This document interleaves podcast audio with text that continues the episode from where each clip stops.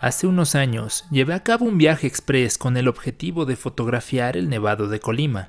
Bueno, esa era la excusa principal. Parte de mí tenía la necesidad de subirse en el auto, manejar y olvidarme un poco de toda la vida cotidiana.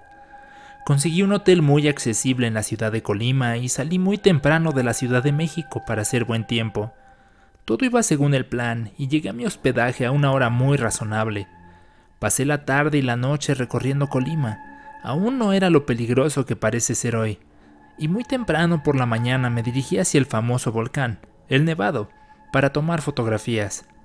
Es un viaje como de tres horas manejando y se me ocurrió que de regreso podría hacer una parada rápida en Comala para conocerla un viejo deseo de mis años de preparatoria y del cual puedo culpar a Juan Rulfo por su libro Pedro Páramo, libro que estoy seguro muchos leímos por cumplir con el programa educativo. El viaje al volcán resultó muy provechoso y tomé grandes fotografías que aún conservo y de las cuales me siento orgulloso.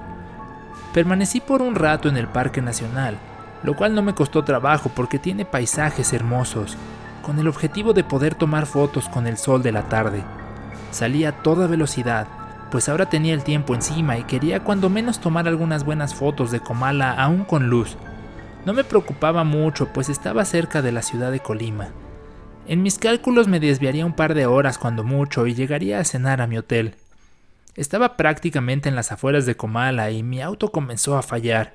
Sentía que no tenía potencia y me orillé en la carretera para revisarlo. Cuando intenté arrancarlo de nuevo el auto ya no encendía.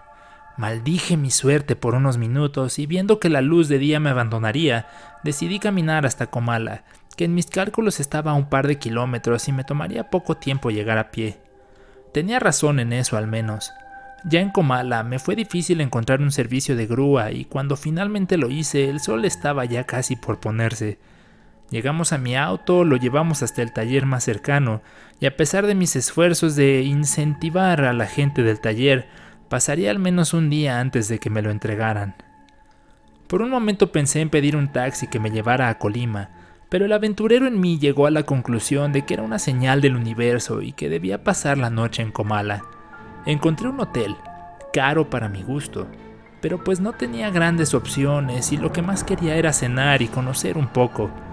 De noche es un pueblo bonito y caminé por el centro donde está la parroquia y todos esos paisajes que inspiraron el libro que alimentó mi curiosidad. No me decepcionaron.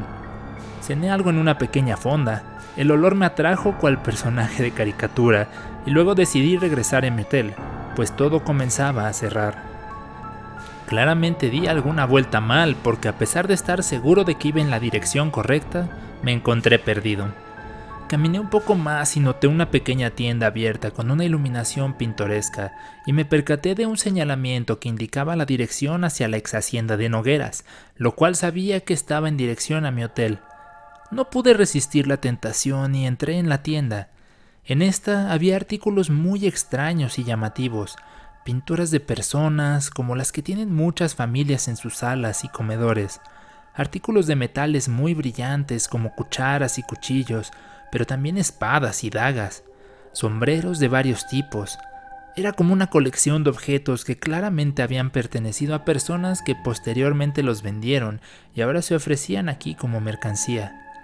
En el mostrador se encontraba una mujer que no puedo describir de otra manera que no sea como espectacular, de piel morena, con rasgos extremadamente finos, cabello negro azabache y ojos grandes color miel de dentadura perfecta y blanca.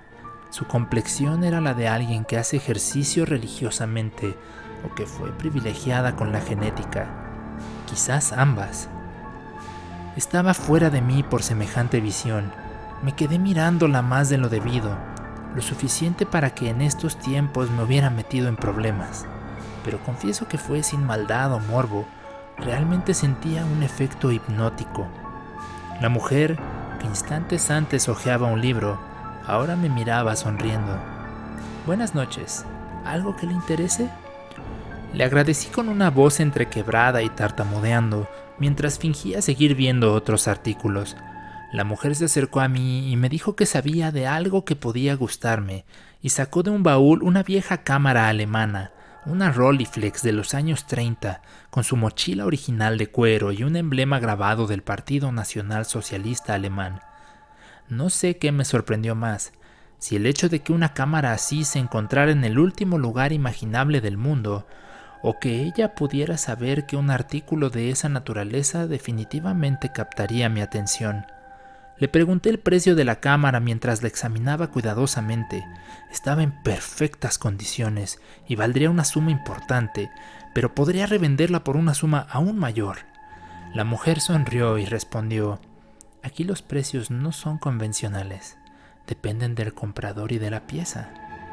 Yo me sentía confundido, pero le aseguré que sí me interesaba, pues por esa cámara el precio serían seis meses de vida.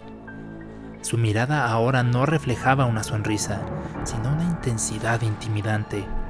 Le expliqué que no le entendía y la mujer volvió a sonreír. Aquí intercambiamos objetos únicamente por cosas que realmente valen. Asustado a un nivel que no podría transmitirles, le devolví la cámara y salí de la tienda. Estaba muy confundido. Casi de milagro llegué a mi hotel y a pesar de la hora avanzada, le llamé a un amigo que es especialista en cámaras raras. Le conté del hallazgo y me dijo que una cámara así, cuando menos, podría venderse en 5 mil dólares. Mi plan era regresar ahí al día siguiente, después de recoger mi auto y tratar de negociar un precio con la mujer. Algo razonable y nada raro como lo que ella pedía, sino dinero contante y sonante. Una vez en posesión de mi auto, recorrí una y otra vez la zona donde había visto la tienda, pero ya no estaba. Yo tenía absoluta seguridad de que debía estar ahí, tomando como referencia el señalamiento que había visto la noche anterior. Temiendo que había errado la ubicación, decidí preguntarle a un par de lugareños, en primera instancia fueron muy amables y después huyeron despavoridos, diciendo que no sabían nada. Me topé con un policía y le pedí ayuda, el policía me dijo que sabía a lo que me refería, pero que no lo iba a encontrar. Me dijo que la mujer que vi aparece cuando ella quiere ser encontrada y que no siempre lo hace en el mismo lugar, que la gente de Comala habla de ella con precaución, pues más de una persona ha pagado el precio de las riquezas que ofrece, así como muchas personas se han quedado en la calle por intercambiar artículos de lujo para que esta mujer los cure o les extienda un poco la vida. Mejor que no se la vaya a encontrar de nuevo. Seguro le enseñó algo que quiere, pero no lo vale, mi amigo, me dijo. Seguí dando vueltas como loco, olvidándome de mi propósito original de visita.